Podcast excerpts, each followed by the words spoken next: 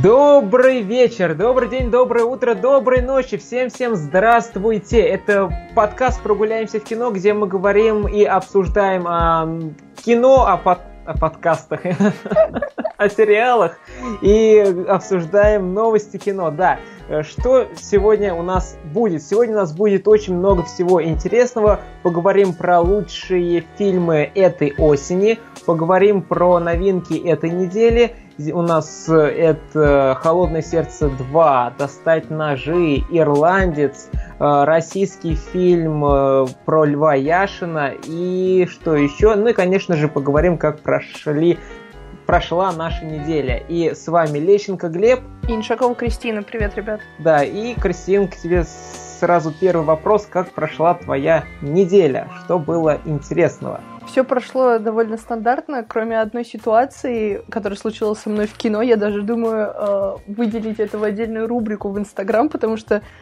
часто именно на сеансах происходит какая-нибудь странная дичь. Я не знаю, у всех ли так бывает э, периодически или нет, но вот со мной такое случается. В общем, я когда ходила на этой неделе на фильм «Достать ножи» рано утром, я пришла в кинозал. Я люблю сидеть с краешку, потому что так удобно выйти, если что, из кинотеатра никому не мешая, э, ни через кого не пробираясь. И плюс, так как я, на удивление, прихожу сюда после рекламы, а не прям ко времени начала сеанса, не надо никого тревожить, и ты никому не у мешаешь. Тоже, у меня тоже в этот раз, когда пошел на достать ножи, тоже пришел, вот как раз фильм начался, я пришел от, а то обычно всегда прихожу э, к рекламе.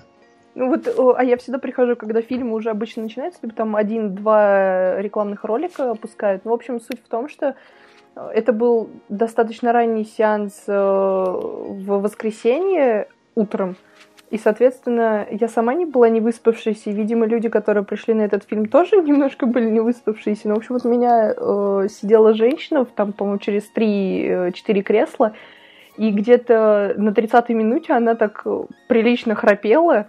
Ей явно было не до сюжета. Я не знаю, зачем она пришла, тем более у нее были какие-то пакеты, которые лежали у нее на животе, вот она храпит сама, плюс там что-то шуршат эти пакеты. Я сижу, думаю, блин, женщина, вы немножечко мешаете смотреть, и думаю, если она продолжит в таком же темпе э, мешать просмотру, то я как бы тыкну в нее и попрошу потише. Но я смотрю, вроде бы она стала сопеть чуть тише, и под конец уже фильма, где-то минут за 30 до конца, пришла то ли ее подруга, то ли ее дочка, я прям не поняла. Но мы сидели так на одном ряду, вот эта девушка через меня, блин, пробиралась. Она села почти рядом со мной, и эта женщина начала ей пересказывать э, весь сюжет фильма, причем достаточно громко. Я думаю, да что ж такое, вот больше заняться, что ли, нечем? И она так Э, главное, так девушка, которая пришла чуть позже, прям в подробностях хотела знать, что происходит. В общем, я не понимаю таких зрителей, которые приходят в кино, чтобы поспать или чтобы поболтать, или, не, знаю, там им податься больше некуда, и они приходят погреться в кинозал. Ну, как-то такое себе. Ну вот, зато было весело. А у тебя было что-нибудь да, интересное? очень странная, конечно, ситуация. Надо дома спать, а не в кинотеатрах. Ну, кому, может, кому-то уютнее именно в кинотеатре. У меня был, ну, тоже неделя прошла стандартно, ничего такого супер необычного не произошло. Если говорить про кино, тоже э, решил сходить на «Холодное сердце 2», не решился идти на выходные, потому что там залы были практически, практически все битком, много детей, а дети это все время крики, вопли, оры, они бегают, могут через кресло перелезать, mm-hmm. и поэтому нормально, в принципе, не посмотришь. И вот сходил э, в понедельник, в понедельник, во вторник сходил, и все равно взял билет на пустой ряд, сажусь, и потом приходят на этот же ряд, буквально через два места, две мамы с детьми, и то же самое опрокинули попкорн, начали бегать, прыгать, что-то возмущаться. Такой, ну да, конечно, пришел нормально посидеть, фильм посмотреть. Но на Дисней ходить э, ну, всегда ну, приходится с детьми. В зале всегда будут дети. Да, ну я думал, типа, час дня, вторник, кто пойдет, ну все-таки нашлись такие люди. И главное, сели на твоем ряду, зараза. Да, я говорю, ну вот там сзади меня пустой ряд. впереди меня пустой ряд, почему надо было именно на этот? Вот. Ну ничего, вроде обошлось, посмотрел, э, впечатление никак не испортили, это хорошо. Вот, ну, супер экстраординарного, что сказать, в принципе, ничего не произошло. Супер классного, ну, возможно, стоит сказать, такой любопытный опыт, и некоторым тоже на, на подумать, чтобы такого не происходило. Э, решил приготовить еду, все порезал, все поставил на плиту. И это было вечером, и я потратил на это где-то около трех часов. Думаю, ну, сейчас поставлю, покушаю, приду, все выключу. Вот, ну, я пошел покушать, поставил сериал, с 50 минут кушаю, смотрю сериал, досмотрел, и чувствую, чем-то горелым пахнет.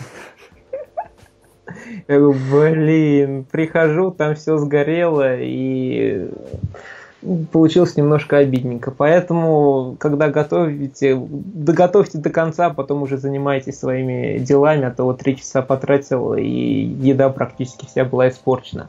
Поэтому надо с этим делом быть аккуратно. Вот, ну а сейчас перейдем, пожалуй, к лучшим фильмам осени. Мы делали такой небольшой разбор в конце лета лучшие фильмы лета, а сейчас разберем лучшие фильмы осени. Кристин, какие у тебя любимые фильмы за эту осень? Что понравилось? Давай вот топ-5, топ-3 самых таких запоминающихся.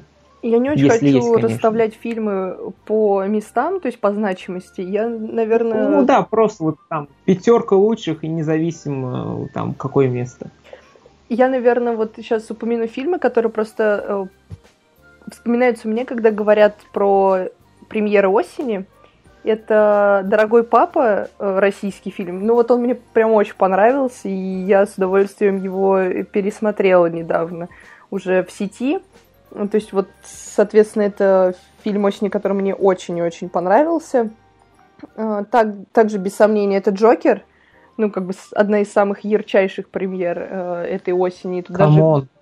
миллиард целый собрал миллиард, то есть тут даже объяснять ничего не надо, у нас отдельный подкаст на эту тему, есть отдельные посты в наших инстаграмах, так что кому интересно, можете почитать. А, отмечу еще Zombieland 2, потому что для меня это было немножко не то что неожиданная премьера, но нечто то, к чему я не особо привыкла и что раньше я не любила, но вот именно этот фильм меня зацепил. И я к этой франшизе кардинально поменяла свое восприятие, поэтому я выделю этот фильм. И, наверное, э, Форд против Феррари, который тоже вышел в ноябре, в конце ноября. Тоже, безусловно, ярчайшая премьера года и осени сто процентов. Ну, я думаю, вот четыре этих фильма, пятый не наберу, наверное. Да, да, фильмы хорошие, есть самое главное российские фильмы, это не может не радовать. Ну, знаешь, я бы еще выделила Одессу Тодоровского, потому что она тоже заставила после себя подумать, и как бы я тоже пересмотрела недавно этот фильм. Так что, может быть, вот пятый э, от российского кинематографа тоже сюда можно включить. Вот, э, мой топ-5 э, достаточно несложный. Это Форд против Феррари, это Джокер, Доктор Сон, сиквел «Сияние». Я от фильма практически ничего не ожидал, но он меня очень-очень удивил и был приятно посмотреть, держит в напряжении, очень атмосферный, мне понравился. А также отмечу аниме «Дитя погоды», очень тоже классный, классное произведение, замечательная анимация, до, дочь, Ночь, дождь, э, Токио очень-очень здорово. И приятная история любви подростков там показана в этом аниме, поэтому советую, кто еще не посмотрел. Ну и Ирландец, ну, тоже очень классное кино, все время все очень-очень-очень-очень. Хороший фильм, давно его ждал, Мартин Скорсезе пришел с великими актерами и показал, что, что такое кинематограф – вот, но про ирландцев сегодня тоже поговорим. Есть пару мыслей, пару интересных фактов про это кино. Вот. И вот мой такой топ-5 не имеет значения первый, второй, третий место, просто вот такие фильмы, которые больше всего запомнились. Ну а перейдем сейчас, пожалуй, к новинкам этой недели. «Достать ножи», «Ирландец», «Холодное сердце 2» и э, фильм про Льва Яшина. С чего начнем? Давай с «Холодного сердца». Давай. Холодное сердце 2 это мультфильм от Дисней и про что там идет речь. В далеких землях, на самом крайнем севере, рос когда-то зачарованный лес. Ты видел зачарованный лес? Да, он казался волшебным, но что-то произошло. И с тех пор в лес не зайти и не выйти. Ого, папа, как интересно! Анна, Эльза, Кристоф И его верный олень Свен и никогда не унывающий снеговик Олаф должны будут покинуть уютное королевство и отправиться еще дальше на север в путешествие, которое приведет их к истокам древних легенд и поможет раскрыть тайны, касающиеся прошлого их родной страны. Мне показался мультфильм очень красивым, ярким, действительно очень эмоциональным. Э, Там очень много всего происходит, и он мне понравился больше, чем первая часть. Как тебе, Кристин? Мне тоже понравился этот фильм больше, чем первая часть. И такой парадокс, я первую часть пыталась смотреть ровно три раза. И каждый раз, где-то на 30-40 минуте, мне становилось настолько скучно и неинтересно, что я постоянно выключала. Но в этот раз я пообещала... про первую часть? Да, это я про первую часть. То есть я не смотрела ее тогда в кинотеатре, я три раза к ней подходила дома в свободное время и ни разу не могла досмотреть до конца. Мне всегда было становилось скучно, и я выключала. Я знала, что там классные песенки, я знала вот про всех этих персонажей, э, но мне как-то не было особо интересно про них узнать, и вот с первых кадров меня мультик не цеплял. Но мне пришлось его пересмотреть, первую часть перед походом на вторую, потому что я пообещала сестре сходить на этот мультик. И так как у меня сестра его не смотрела, мы пошли смотреть его вдвоем дома, первую часть. И мне, на удивление, очень понравилась э, вся эта атмосфера магии, э, любви, вот, э, семейных отношений. Ну, как-то так все было достаточно уютно. И поэтому на вторую часть я шла уже с осознанием, что мультик-то стоящий. э, и как бы все мои сомнения развеялись по поводу этого проекта. Я поняла, почему он настолько популяли- популярен не только у детей, но и у взрослых. И почему такими тиражами продается мерч по этому мультику. И в итоге, э, когда мы пришли с сестрой на вторую часть, я получила больше удовольствия, чем от первой, соответственно. А, И не скажу, что была совсем в восторге, но мультик достаточно милый, опять-таки уютный. И смотреть его э, в холодный вечер э, среди недели в кинотеатре с попкорном э, и с ребенком это прям удовольствие отдельное. Потому что и персонажи, и рисовка, и та атмосфера, которую тебе предлагает Дисней, в которую погрузиться, она заставляет тебя поверить в сказку, что она действительно может существовать. И плюс э, те мотивации героев и та мысль, которую мультик э, продвигает в массы, достаточно уютная, и ее можно применить в нашем мире. То есть ты как бы выходишь из кинотеатра полон волшебства и веры в лучшее. Вот Это, наверное, единственное э, такое яркое впечатление, которое за последнее время на меня произвел какой-либо мультик. То есть я под полным восторгом вышла. Хотя у мультика есть минусы, на мой взгляд. Но как тебе понравился-то мультфильм? Да, мне фильм понравился. Я уже сказал, что первая часть мне показалась очень какой-то глупой, нелогичной. Там все происходило очень странно, не понимал мотивацию э, персонажей. Я смотрел этот мультфильм года два или три. Сейчас я точно не могу сказать, какой мне там точно момент, элемент, э, событий не понравились. Вот, но просто осталось такое впечатление, что он мне показался очень глупым и неинтересным и нелогичным. Э, От этой части я практически ничего не ждал, кроме хорошей анимации и хороших песен. И, в принципе, я это получил. Анимация здесь действительно очень-очень дорогая. А Что ж такое очень все время, а? Когда-нибудь я научусь говорить другие прилагательные. Э, Много много всего происходит на экране, очень действительно, и, ладно, еще раз скажу, очень много различных э, э, деталей, и снежинок там, например, очень много всяких происходит, и все вьется, кружится, переливается, э, различные снеговики, монстры, животные, огонь, вода, море этот или океан, что там происходит, волны, все это очень реалистично выглядит, и прям вау, вау, вау, вау. Ну и потом понимаешь, как наша анимация российская выглядит, потом смотришь на анимацию Дисней и э, сразу становится понятно, где, куда очень много денег вкладывают и какие где специалисты работают. Вот, ну просто, конечно, все зависит от бюджета. Мне кажется, вот и насколько весь этот бюджет, бюджет идет холодного сердца, русло, а не просто да, его отмывают. Мне, мне кажется, что, мне кажется, что бюджет «Холодного сердца» — это весь бюджет российского кино на год. Вот, анимация действительно очень здоровская.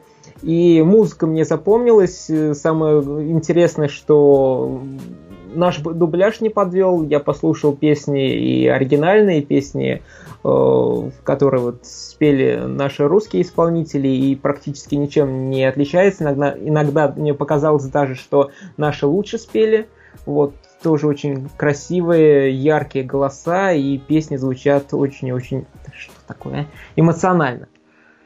Вот. Э, да, мне там тоже есть свои минусы. Некоторые говорят, что это пустая часть, не обязательная, ее нужно, не нужно было делать, потому что первая э, серия была самостоятельной и так далее, и так далее. Но, come on, тот фильм собрал больше миллиарда долларов, этот мультфильм соберет тоже больше миллиарда долларов, поэтому вопрос, нужно было создавать, не нужно, конечно, нужно, потому что Дисней хочет зарабатывать деньги. И у него в этот раз тоже с успехом получится. Что мне лично не понравилось, так это очень странный сюжет и тоже логика э, сюжет, в чем мне он показался очень странным. Во-первых, там практически нет злодея, то есть кто там основной злодей, чего он хочет, э, почему он хочет все испортить и так далее. Дальше там нам рассказывают про пять духов, про четыре духа и почему они появились вот именно сейчас. Почему, для чего, что послужило вот этим триггером, чтобы они появились? Почему они не могли появиться в прошлом мультфильме, а, там, год назад, два года назад? Почему именно вот сейчас? То есть тоже очень много вопросов. Дальше пойдут спойлеры небольшие, поэтому кто мультфильм не смотрел, можете пролистать немножечко вперед, а кто не боится спойлеров, то слушайте дальше. Э, там говорят про духов, про эти что они были заключены вот в какой-то вот в этом волшебном лесу, и чтобы они стали добрыми, чтобы они эти чары пропали, нужно было э, уничтожить эту дамбу, которую построили предки Эльзы и Анны. А, и почему-то это должна была сделать либо Эльза, либо Анна. Но почему духи сами не могли сломать эту дамбу? Это же духи, они могут все сломать быстро, без каких-либо проблем, то есть тоже очень э, странно, на мой взгляд. Ну и концовка, почему Анна стала королевой, а Эльза ушла с, с племенем вот этим, который, который, который они нашли в этом заколдованном лесу. Как это произошло, почему, каких-то определенных мотивов, э, каких-то вещей, которые подталкивали к этому выбору Эльзи в течение мультфильма, я не заметил и не увидел. Поэтому решение получилось очень странным, на мой взгляд. Ну, как тебе? Ну, знаешь, я немножко не согласна с э, тобой. Первый мультик, э, на мой взгляд, был построен по стандартному рецепту есть хорошие персонажи, есть один злодей, который первую половину прикидывается добреньким, а потом показывает свое истинное лицо. Таким был первый мультик, и он был, наоборот, примитивным. И полтора часа пролетали слишком быстро, что ты не понимаешь, где даже героев толком-то тогда и не раскрыли в первой части. Музыка была классной, и персонажи были достаточно яркими и красивыми, и, соответственно, на них и клевало большинство целевой аудитории, то есть дети. А во второй части, мне кажется, Дисней решил чуть поэкспериментировать, убрав явного злодея, которого здесь как бы нет, здесь есть просто антагонист, который как раз-таки спойлер проявляется в самой Эльзе, то есть она становится и хорошим, и плохим персонажем одновременно. это чуть э, глубже раскрывает ее. Плюс нам в первой части так и не сказали, чего действительно ищет Анна, ой, Анна, э, Эльза. Почему она не может совладать с собой, и ее сила ее побеждала, она не могла ею управлять, и даже под финал на первой части она этого не смогла сделать. Здесь же, на мой взгляд, все очень логично, почему она ушла из королевства, и королевой стала Анна вместо Эльзы так как Эльза всегда искала свое место, свое назначение, и именно там, став пятым духом, соединив в себе четыре стихии, она стала как бы богиней, что ли, и так как ей, именно богам, поклоняли, поклонялся этот народ, который жил в лесу, в заколдованном, она стала теперь их богиней, вот, которую они могут видеть, и поэтому она ушла как бы со своим народом. Это, эти люди стали ее э, народом, с которыми она должна была остаться. Это ее новое королевство. И также во втором мультике появилось гораздо больше э, персонажей, не только основных, но и второстепенные, которые обладали и характером, и идеей. То есть это тот же народ э, с их предводителями, там мальчик, который с оленями также разговаривает, э, этот военачальник Эрендейла, э, тоже имеющий какую-то свою историю. И плюс нам раз показали родителей Анны и Эльзы, которые в первой части были где-то там, они их мельком что-то сказали, а здесь как бы раскрыли и этих родителей, и отношение дочек к ним. Это, соответственно, была и драматическая составляющая, которая действительно цепляла прям за сердечко, местами хотелось плакать. И семейные отношения здесь раскрылись чуть шире, чем это было, опять-таки, в первой части. То есть первая часть была пробной, на мой взгляд. Они как бы Дисней почву прощупывали, зайдет ли подобная схема или не зайдет. Так как собрал миллиард в прокате первой части, они на второй решили добавить чуть более новых идей, чтобы их потом не обвиняли, что они все строят по одним и тем же лекалам. И, на мой взгляд, э, поэтому первой части кажется интересней если не задумываться о каких-то ляпах, э, например, которых ты сказал, то вторая часть э, кажется более даже подвижной, что ли. То есть она и интригует. Грустный. И она более грустная, да, она интригующая, а, она необычная, плюс вот всегда э, темы, связанные с силами природы, они были детям интересны, таким образом они, как бы создатели объясняют, каким образом работает, может быть, э, наша Земля, как это здесь все устроено. И плюс силы Эльзы можно было куда-то применить. То есть она не просто э, колдунья, не просто волшебница, которая там льдом умеет управлять. Ей дали предназначение, ей дали цель. То есть героиня перестала быть э, в подвешенном состоянии между волшебницей, которая одна единственная на этом свете, и между обычными людьми. То есть она нашла себя, нашла свою цель, и персонаж теперь к чему-то прикреплен. И, на мой взгляд, даже третья часть, если она появится, будет уже более кон- конкретной, и опять-таки можно будет вернуться к реальному злодею.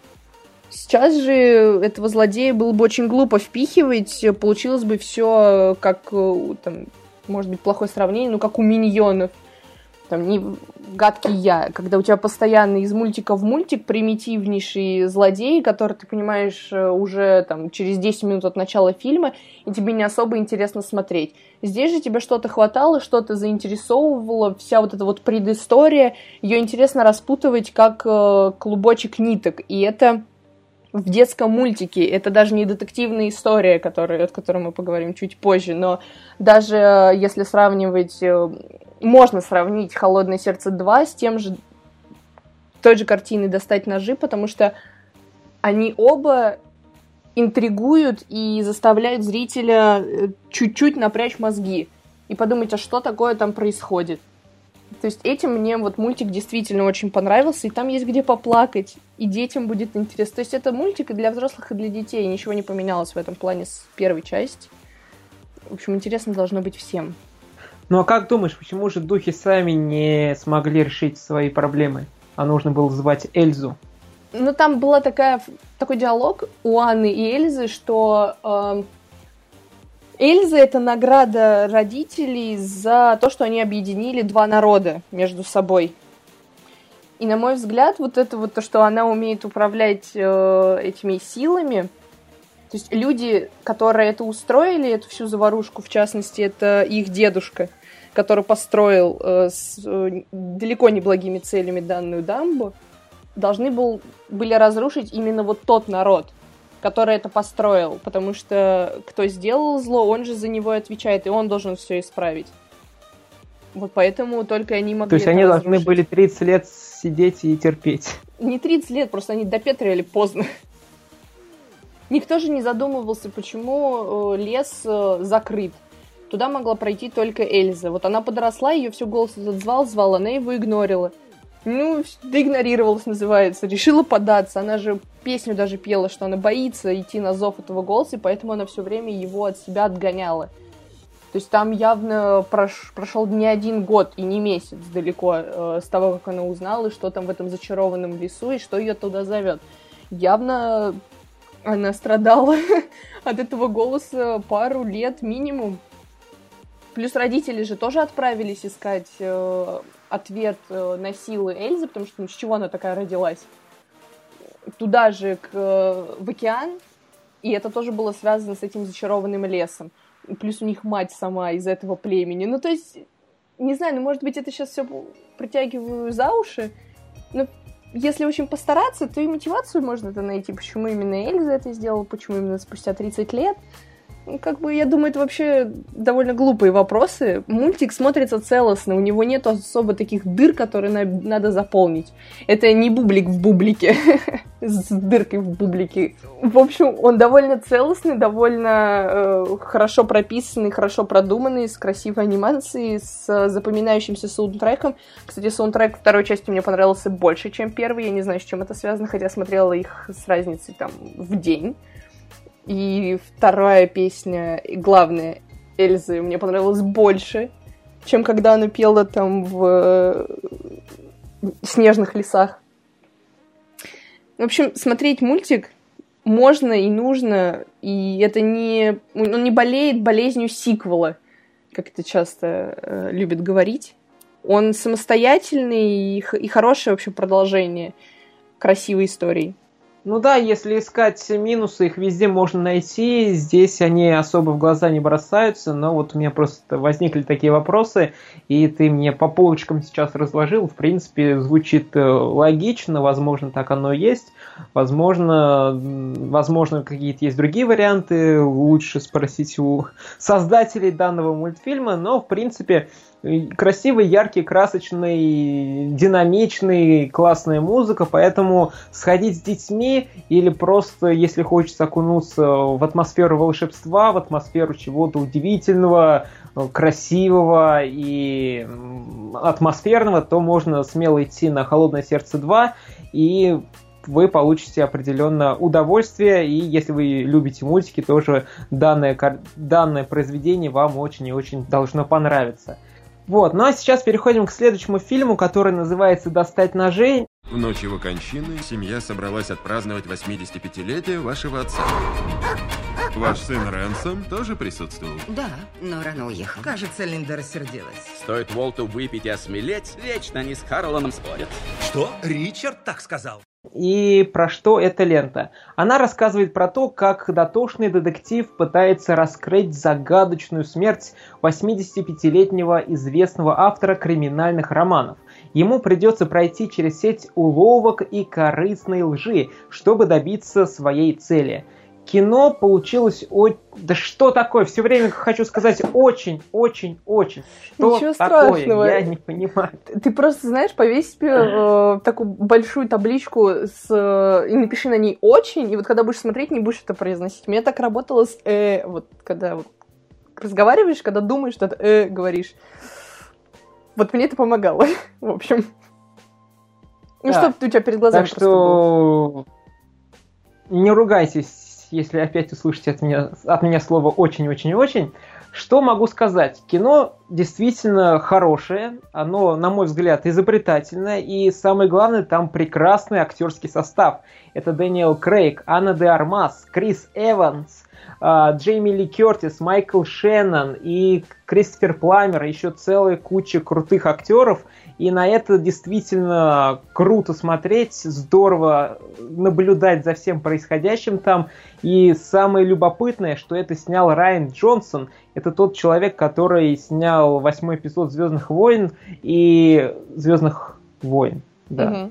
И его практически все возненавидели, потому что все начали говорить, что он испоганил франшизу, все там перелопатил, перемудрил, все испоганил, и вообще он ужас, кошмар, и вообще очень-очень плохой человек. Вот, и поэтому он все-таки не испугался этой критики и решил снять э, самостоятельное произведение по своему собственному сценарию.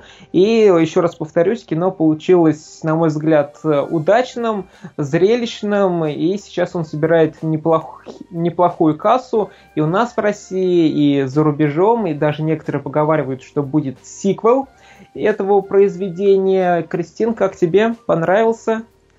Да. данный фильм да, или нет? Да, понравился.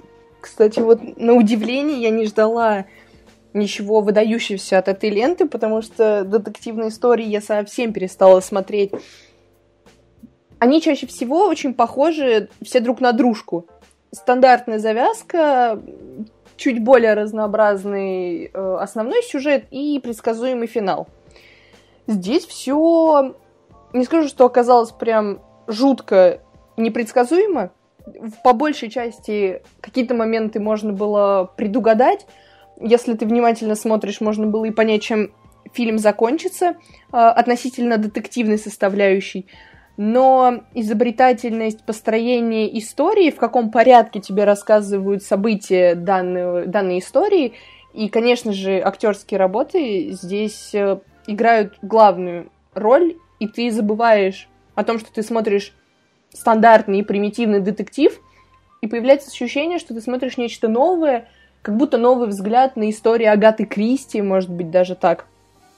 Потому что экранизации даже Агаты Кристи, которые были относительно недавно и которые вообще любят экранизировать, они все очень и очень друг на друга похожи, и плюс-минус вообще детективный жанр в кинематографе не обыгрывается как-то по-новому. Ну, то есть это не пытаются делать. Может быть, там экспериментируют с э, жанром ужасов, вот чаще всего э, там фантастику пытаются как-то модернизировать. А детективы оставили в стороне и отдали их, может быть, площадкам, э, которые снимают сериалы.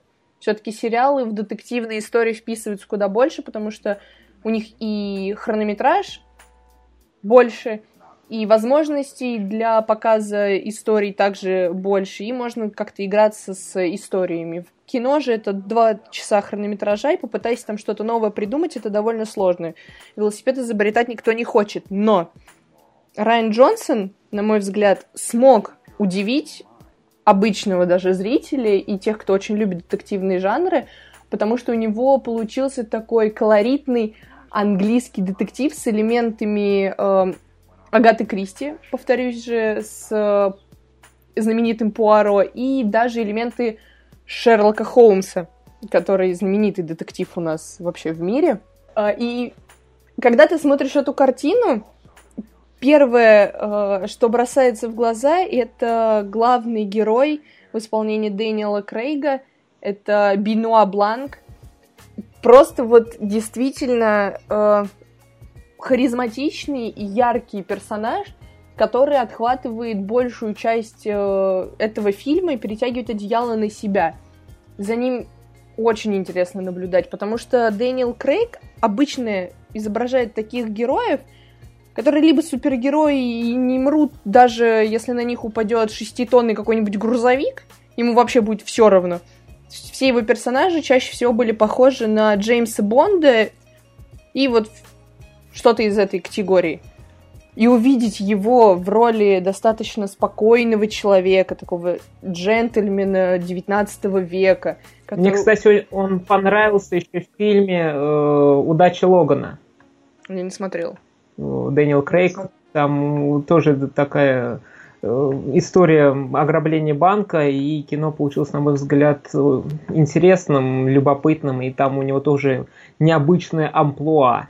Его типаж лица предполагает, что ему будут давать роли каких-нибудь э, либо суперкрасавчиков, которые могут все, либо злодеев. И у него и того, и того получается играть хорошо, но видеть его в роли такого джентльмена, который уважает законы, который уважает людей, но при этом дикий энтузиаст и пытается докопаться до всего, узнать правду.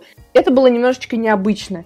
И этот персонаж Бенуа Бланк совместил в себе, э, опять-таки, повторюсь, того же Пуаро и Шерлока Холмса воедино. И этот симбиоз получился ужасно гармоничным, что у тебя не возникает даже вопрос, какой-то герой получился самобытным, несмотря на то, что какие-то черты характера э, вполне знакомые и литературоведам, и кино, которые люди смотрят, в общем, по-русски, как это звучит. ну, в общем. И плюс детективная сама история, которая тебе раскрывает карты буквально там на 30-й минуте, немножечко повергает в шок, когда это оказывается совершенно не детективная история, а какой-то э, не до э, триллер, не до комедии, не до приключения э, 40 минуты где-то это примерно происходит.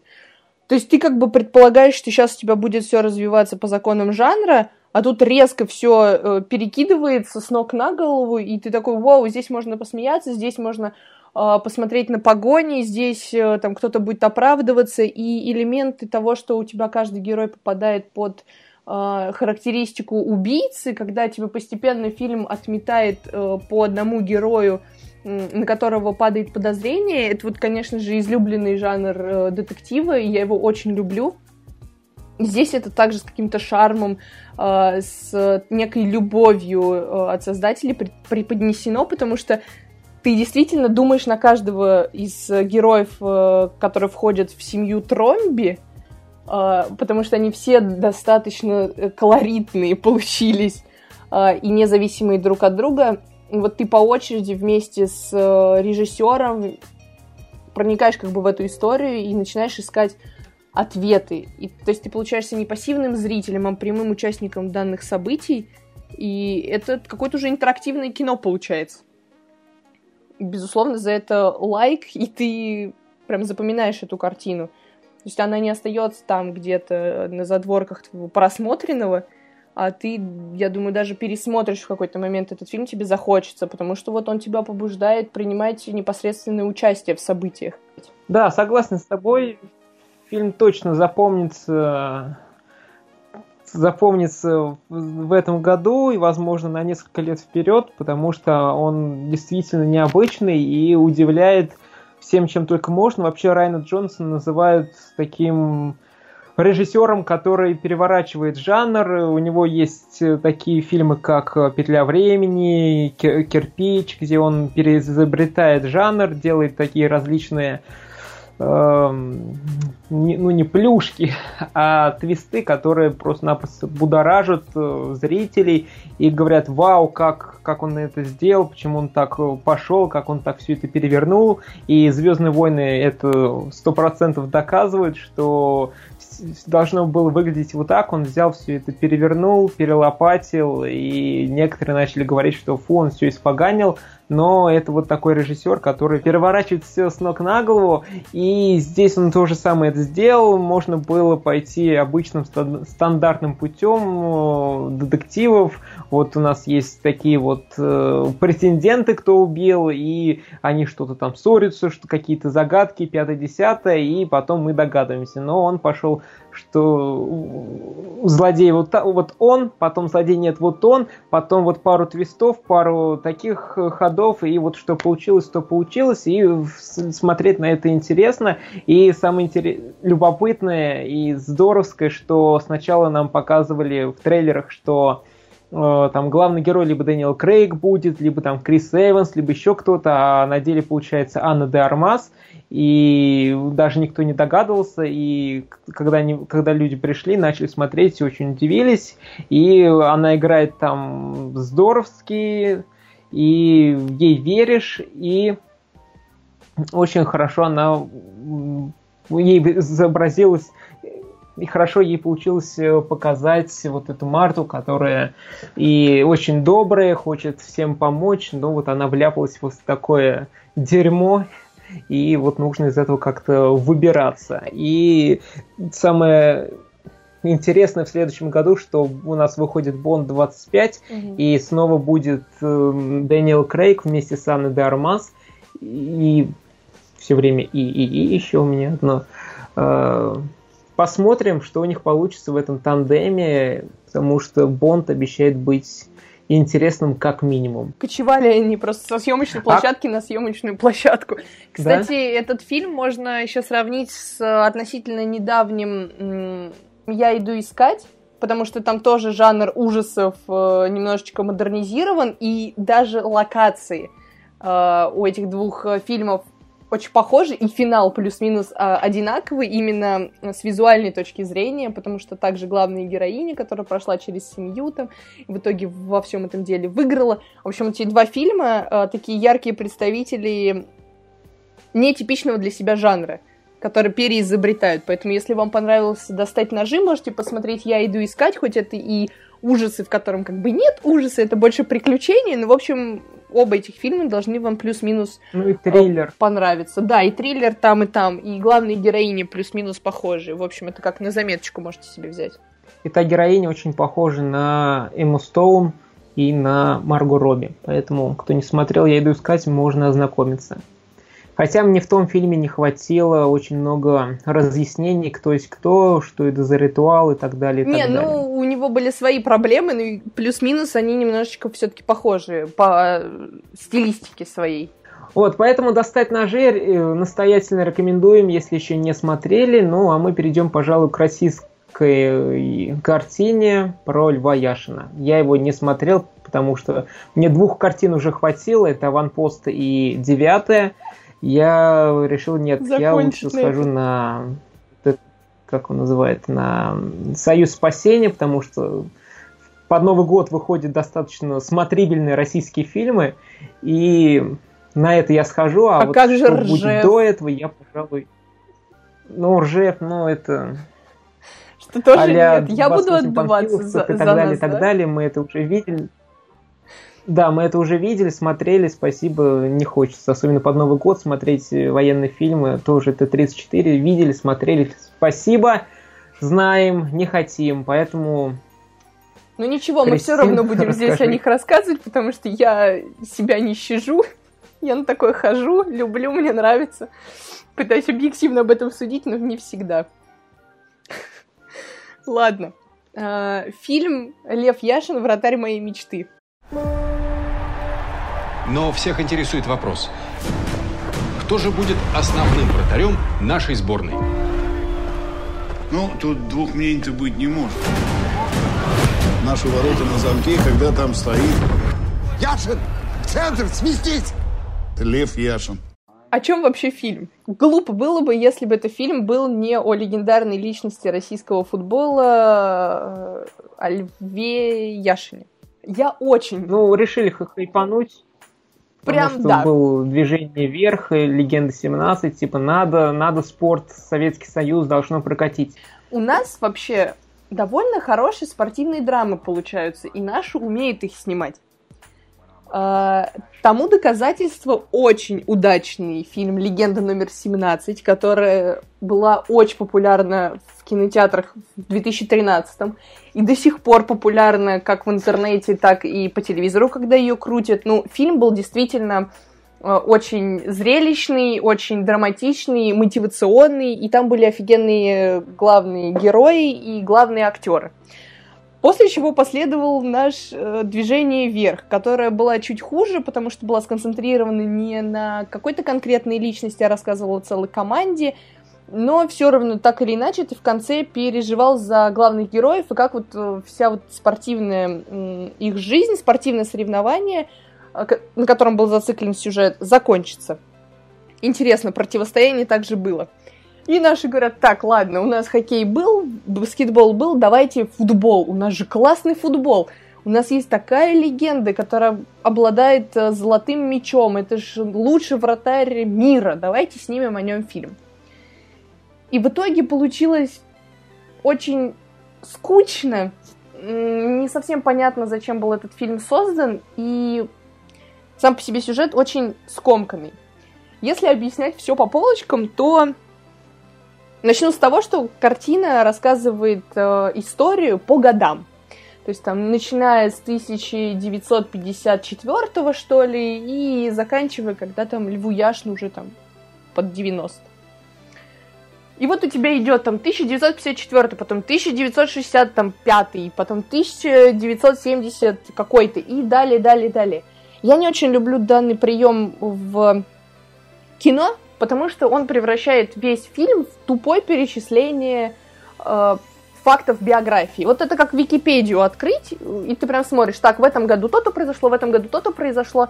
И данный способ подачи информации в фильме не позволяет э, раскрыть тебе всех героев и даже главного в полной мере, в какой-то могло бы быть, потому что тебя ужимают временные рамки. Это первая претензия. А, и если смотреть на всех персонажей, которые в этом фильме есть, а их там за 20 штук, которые все упоминаются плюс-минус за весь хронометраж и играют какую-то определенную роль в развитии Наверное, нашего бабушки, главного дедушки, героя. Нет, вообще нет. Родители там показывают от силы раза два-три. И то в самом начале фильма. Там куча вот именно из спортивной жизни Льва Яшина, его каких-то коллег, его тренера и вот это вот всей большой махины советского спорта. Вот это все так сумбурно было показано, что ты не особо понимаешь, зачем эти персонажи были нужны, но ты понимаешь, что они играли огромную роль в жизни э, нашего героя, но в фильме этого не показано. То есть они как бы там на заднем плане где-то все ходят, причем это достаточно э, популярные актеры. Я по именам называть не буду, потому что их, во-первых, очень много, во-вторых, я не всех э, знаю по именам, но лица у них прям знакомые. Если вы смотрите российские фильмы или там, не знаю, включаете хоть изредка телевизор там на главных э, каналах. Поэтому не очень было понятно, зачем их столько сюда вписали. И, наверное, моя главная претензия это к самому Льву Яшину, то есть в актере, который его играл, а его изображал Александр Фокин. Он похож на Льва Яшина в реальности, но он какой-то деревянный эмоции у него очень скудненькие, он плюс-минус во всех кадрах одинаковый, и может быть это даже не вина самого актера, а вина самого сценария, который очень рвано, опять-таки повторяюсь, показывает все события, там разыграться негде. Ты не видишь развития характера персонажа, ты не видишь его карьерный рост. Именно вот в нравственном плане и так как все-таки нам показывают, что вот он был там запасным вратарем, а потом стал такой мировой легендой, но все-таки этот переход происходит очень быстро, и ты не, не успеваешь за ним. Как бы все показывают обрывками. И отношения с семьей, отношения с женой тоже были просто вот так вот по щелчку. Он ее встретил, и ты такой, а, ну понятно, она станет его женой. И у тебя уже там через э, три кадра они женятся. Ты такой, а подождите, подождите, подождите, а как у их отношения-то развивались? Ой, они тут уже поссорились, а почему? И то есть вот этот вот скачкообразный сюжет э, достаточно раздражает. Однако не все так плохо. Фильм можно смотреть, э, особенно если очень хочется познакомиться с историей российского футбола именно в лице Льва Яшина все-таки картины футбола показаны достаточно эмоционально, можно сказать, и красочно. Ну вот прям такое ощущение, будто бы ты смотришь прямую трансляцию футбольного матча только вот от первого лица, как будто там на футболистах закрепили экшн-камеры, и они с ними бегают. Там плюс и слоумо наши излюбленные в России. Ну, в общем, именно спортивная составляющая фильма показана довольно ярко и зрелищно. Однако этого мало, чтобы сделать фильм запоминающимся и хорошим. Повторюсь, развития героя никакого нет, он не цепляет. Как исторические факты, фильм прекрасен. Но целостной картинки в нем не присутствует. Поэтому, если любите спортивные драмы от российского производства, то это не ваш выбор. И вообще лучше о футболе посмотреть э, европейские фильмы, их снято чуть больше, они чуть лучше зациклены на определенных личностях, чем наш э, фильм. И, здесь, э, в картине «Лев Яшин. Вратарь моей мечты», вы явно не испытаете э, эмоций от какой-то соревновательной составляющей, потому что ее здесь тупо нет, переживать здесь особо не за кого, и ты просто как документалку смотришь. Но это лично на мой взгляд. Поэтому лучше пересмотрите «Легенду номер 17», где было нормальное развитие персонажа от детства до взросления, где был нормальный тренер, и где была вот эта спортивная составляющая в виде хоккея и противостояния канадцев с русскими. Там больше эмоций и больше удовольствия вы получите от просмотра, чем Лев Яшин. Вообще считаю, что этот фильм надо пропустить, а нашим реабилитироваться и снять что-то более улучшенное про футбол. Но там должна картина, по-моему, в феврале выйти с э, Александром Петровым в главной роли, тоже про футболиста. Очень да, надеюсь, что там будет лучше, чем вот это. В общем, все, что связано с биографиями, когда они преподнесены э, рвано и, и непонятно с какой целью вообще были сняты, это очень обидно, потому что фигура футбола достаточно яркая, э, обладатель золотого мяча, опять-таки, могли снять что-то более живое, как-то подцепить зрителя его жизнью, подсадить на крючок, как бы заставить переживать, раскрыть личность. А здесь этого не было сделано в виду погони за всеобъемлющей историей. Надо было вырезать какой-то определенный промежуток и снять именно про этот период его жизни. Получилось бы явно чуть душевней. Поэтому итог такой, что фильм создан э, без души, непонятно для чего. Облажались, не дожали. Ну, наверное, они хотели заработать много денег, но у них не особо это хорошо получается, потому что если мы зайдем на определенный сайт, где можно смотреть, как, как, сколько у нас в, фильмы в России собирает, это ЕАИС, каталог фильмов, и если посмотреть, бюджет у фильма 360 миллионов рублей, но за этот уикенд он собрал всего лишь 69,5 миллионов рублей. То есть очень-очень-очень мало. Здесь можно сказать очень, я думаю, это действительно мало по сравнению с таким большим э, бюджетом, поэтому хотели хайпануть, но у них не особо получилось. Да, выходит в следующем году фильм про Стрельцова, где играет наше все теперь mm-hmm. в кинематографе Александр Петров. Вот, поэтому посмотрим, что получится. Вроде бы снимают, делают фильм уже давно, его начали снимать то ли в 17-м, то ли 2018 году сейчас идет вот э, постпродакшн, докручивают, закручивают и так далее, и так далее. Посмотрим, что получится.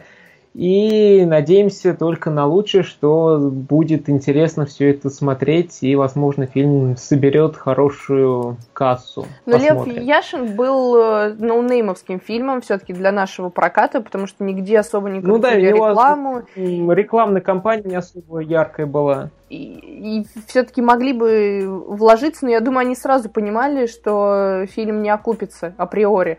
То есть с ним были, по-моему, в процессе производства небольшие проблемы, которые не позволяли сделать все в срок, его, по-моему, откладывали несколько раз, и вот в итоге вышло не совсем патриотичненько, да и не в определенный э, уикенд, когда есть с кем конкурировать. Вот если бы выпустили его летом, может быть, собрали чуть больше денег, потому что, по-моему, планировали его выпустить летом, когда смотреть особо-то было нечего. Может быть, люди еще пошли но конкуренция слишком высока в ноябре и в декабре, поэтому фильм пролетел мимо всех касс и мимо зрителей. Хотя я читала очень много отзывов в интернете, в частности в Инстаграм, где этот фильм э, восхваляют, ставят ему высокие прям оценки, там 8-9 из 10 называют э, его чуть ли там не шедевром, который стоит посмотреть каждому, э, что это, это не, не, недооцененный фильм. Ну, не знаю, не, не, знаете, это из разряда, вот как я восхваляла аванпост, который мне очень понравился, и э, Ну и у аванпоста тоже положительно на кинопоиске том же. Я к этому и веду, что это все зависит от э, зрителя и от его э, настроения, когда он его смотрел. Но так как мы рассказываем свои впечатления и свое мнение, ну вот у нас вот такое. Да, Глеб?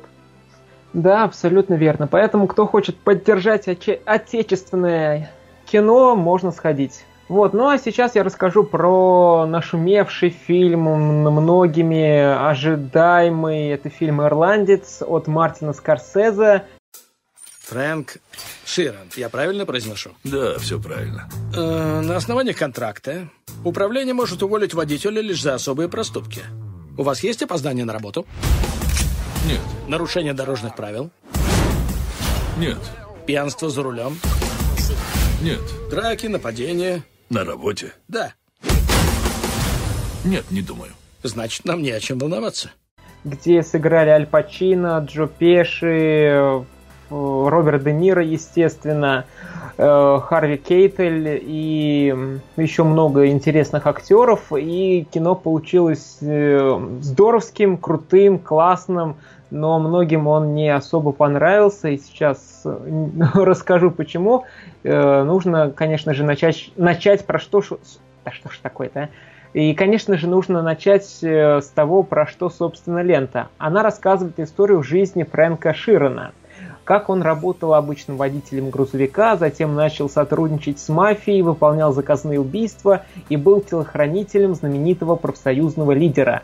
Это биографический фильм, был действительно, был действительно такой человек, э, Фрэнк Широн, и э, по, его истории была написана книга, которая называется э, «Я слышал, ты красишь дома», вроде бы именно так она называется это такой жаргон у мафиози, красить дома, то есть это убивать э, людей. И вот так э, книга, э, такая книга существует, ее прочитал Мартин Скорсезе и решил ее экранизировать. И для этого, конечно, что нужно было? У него была задумка, что там герой будет проходить через жизненные этапы. Вот он воевал на фронтах Второй мировой войны, вот он работает грузовиком, вот он потом работает э, у мафии, потом он работает телохранителем, вот он убивает людей. И вот эти этапы нужно показать.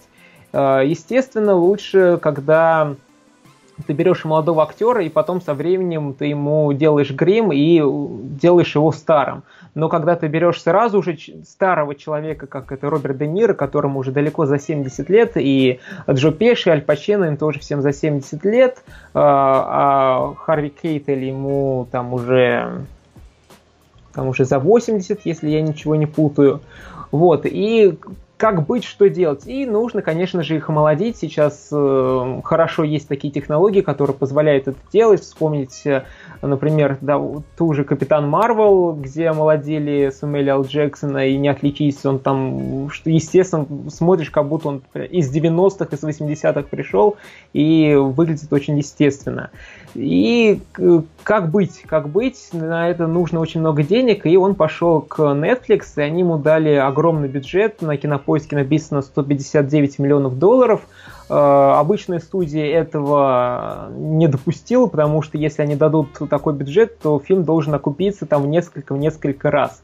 Но это Мартин Скорсезе, это крутые актеры, это фильм про гангстеров, и, скорее всего, фильм не окупится 100%, но соберет он там, я не знаю, ну 20, 30, 40, 50 миллионов долларов, я думаю, не больше по всему миру, и то есть он просто с треском провалится. Но Netflix э, дали такие деньги, потому что это, во-первых, репутация, во-первых, после этого, возможно, к Netflix будут приходить еще, я не знаю, кто будет еще более именитен, чем Мартин Скорсезе, из крутых э, кинематографистов, то есть к ним придут и будут делать контент для Netflix, а чем больше контента у Netflix, тем больше подписчиков у Netflix, а чем больше подписчиков, это больше денег.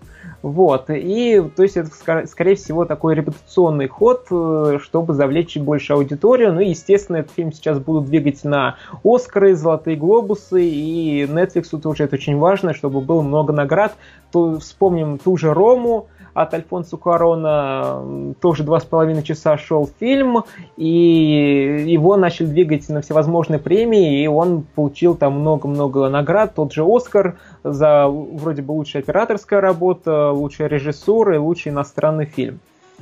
Вот, и сейчас то же самое они хотят э, провернуть с ирландцем. Не знаю, получится, не получится, но номинации точно будут и у актеров, и у Скорсезе, я думаю, они этого сто процентов достойны. Э, потом еще началась шумиха, это уже такие шумиха в, в, в среде мемов, приколов и так далее. Мартин Скорсезе начал говорить, что мой фильм надо смотреть только на больших экранах, там, не знаю, в мини-кинотеатрах, большие телевизоры, большие мониторы и так далее. И ни в коем случае нельзя смотреть на телефоне, потому что это неудобно, я против этого, ну, может быть, на больших айпэдах.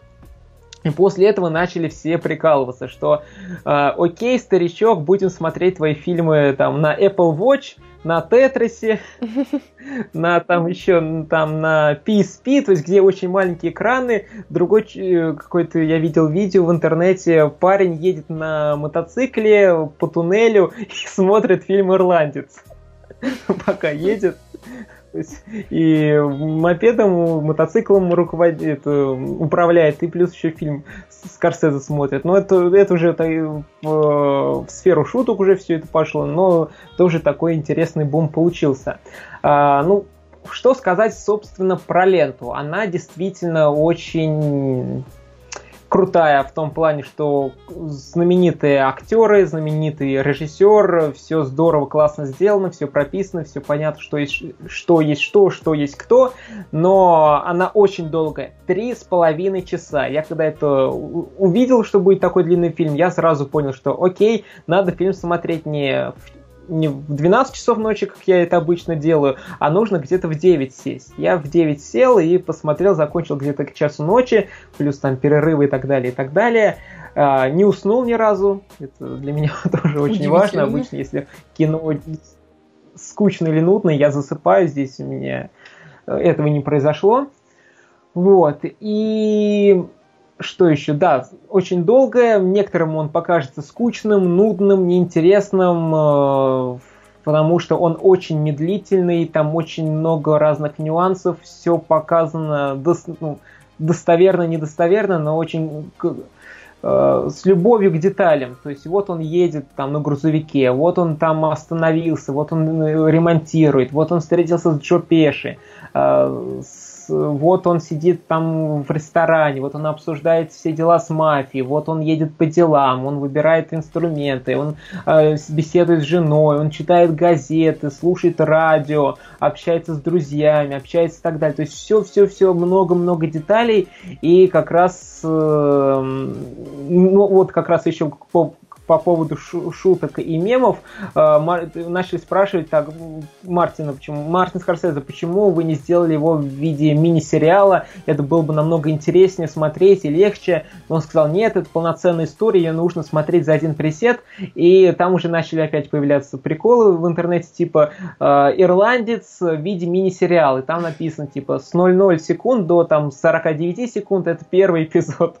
Потом 49 минут, там, не знаю, до полтора часа это второй эпизод, и все пронумеровано. Потом люди пошли дальше.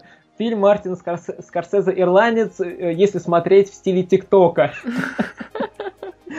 по 15-20 секунд, и там э, где-то 3 или 4 листа, как, какой есть какой эпизод. Вот, поэтому народ просто прикалывается. И то есть это полноценный фильм, надо смотреть, как сказал Мартин Скорсезе, целиком, без всяких там перерывов и так далее. Ну, вот в виде сериала, конечно же, если надо в туалет, надо идти, не надо терпеть.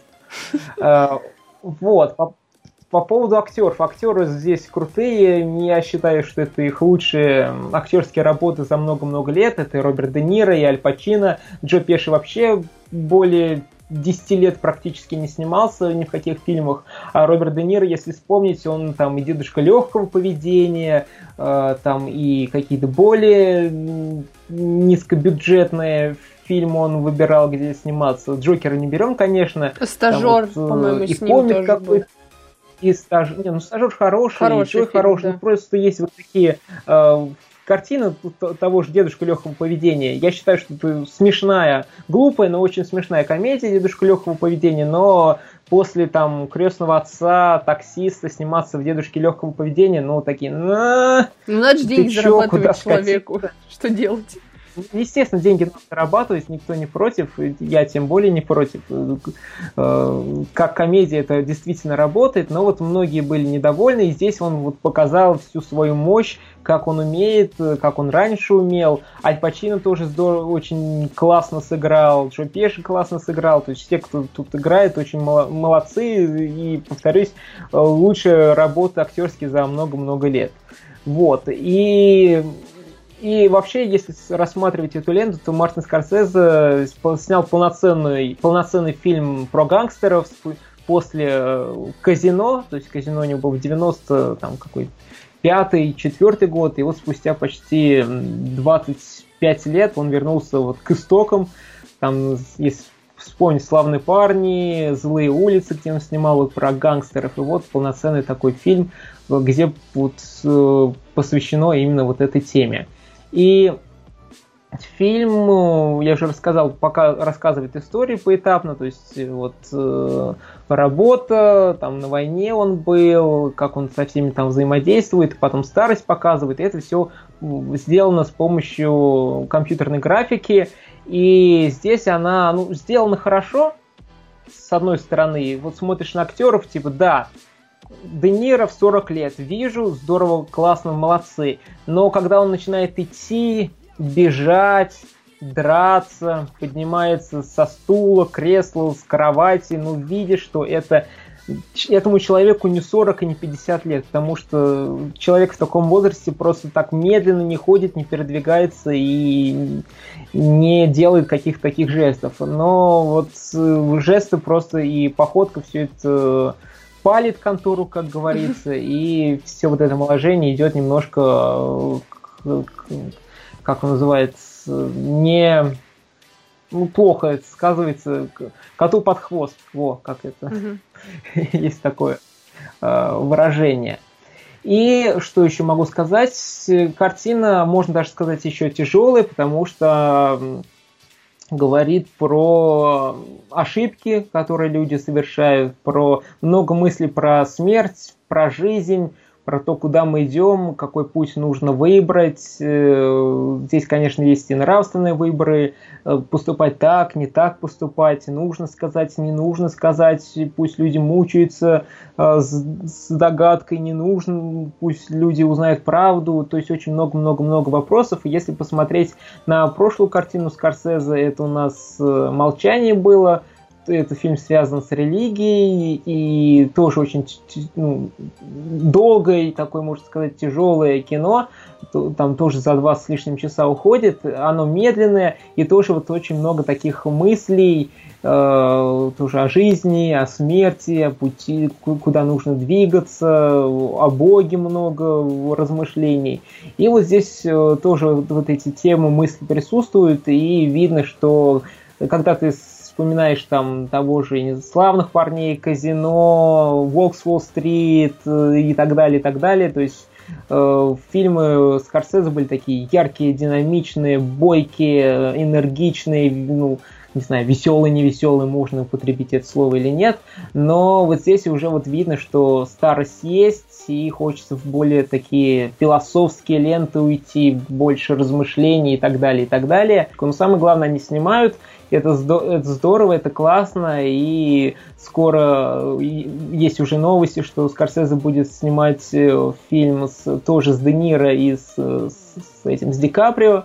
Новый фильм, э, съемки уже будут э, как его, в следующем году весной. Тоже будет интересно посмотреть, что получится. Кино получилось интересным, Поэтому, кто любит э, Скорсезе, кто любит э, крутых актеров посмотреть, я не знаю, вряд ли мы еще увидим таких знаменитых актеров в одном фильме, в одном месте, и где им так много хронометража дано, вряд ли мы это еще где-нибудь увидим. Здесь это можно посмотреть, поэтому Netflix спасибо, спасибо Скорсезе, спасибо всем, кто причастен к этому фильму, и не пропустите. Думаю, он будет еще долго шуметь на просторах интернета и в мире кинематографа до Оскара как минимум точно. Я вообще мимо пропустила «Ирландец», потому что хочется познакомиться с э, Скорцезе с самого начала, как у него идет э, развитие именно его личное в его фильмах, а так как я ничего не смотрела до этого у Скорцезе, я решила этот фильм пропустить, плюс три с половиной часа я знаю, что я это не высижу, не выдержу, а смотреть в два, в три захода мне не очень хотелось. Поэтому, но ты мне прямо сейчас вот рассказал, о чем э, фильм, как его воспринимать, какие он мысли вызывает. Что-то мне перехотелось смотреть теперь совсем. Я думаю, рано или поздно ну доберусь. Да, то есть, я думаю, кто не знаком с его творчеством, поэтому, наверное, все-таки будет тяжеловато и не особо интересно. А, я тоже начал прямо вот с самого начала, даже с, кор- с короткометражек Скорсезе, чтобы вот понять, увидеть, услышать, прочувствовать, как он такое мастерство э, наработал, наработал. Mm-hmm. И действительно видно, что, что есть что. Но какие-то элементы, конечно, повторяются, что-то взято из других его фильмов. Ну, было бы странно, что если бы он не брал. Угу. Вот. И сама тема просто про мафию, как бы уже много фильмов таких было, и вот что-то супер ультра инновационное он здесь не изобретает. Но то, что работает, он это сделал, и оно работает, это, это главное.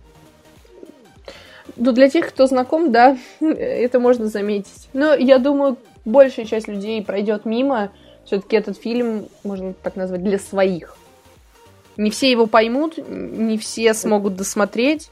Но то, что Netflix вообще решился на это, это, конечно, зачет. Да, поэтому они молодцы. И еще раз всем спасибо, кто причастен. Да, и тоже согласен для своих. И прям такая точная формулировка. Вот, ну, пожалуй, все на этой неделе, все, что мы посмотрели. И большое спасибо, что потратили свое время на прослушивание этого подкаста, этого выпуска. Огромное всем спасибо. Подписывайтесь на нас э, ВКонтакте, в iTunes, Яндекс Музыки, Spotify, везде, где вы нас слушаете. Оставляйте отзывы в iTunes, ВКонтакте, Пишите нам в директ э, в Инстаграме мнение Крис, просто кино, пишите, будем очень рады вашему мнению, вашей критике, вашим отзывам, это для нас будет очень и очень полезно. Да, снова очень-очень. И еще раз всем огромное спасибо и до встречи уже в следующем выпуске. С вами был Лещенко Глеб. И Мишакова Кристина. Спасибо за прослушивание, ребят. Да, всем спасибо, всем пока-пока-пока.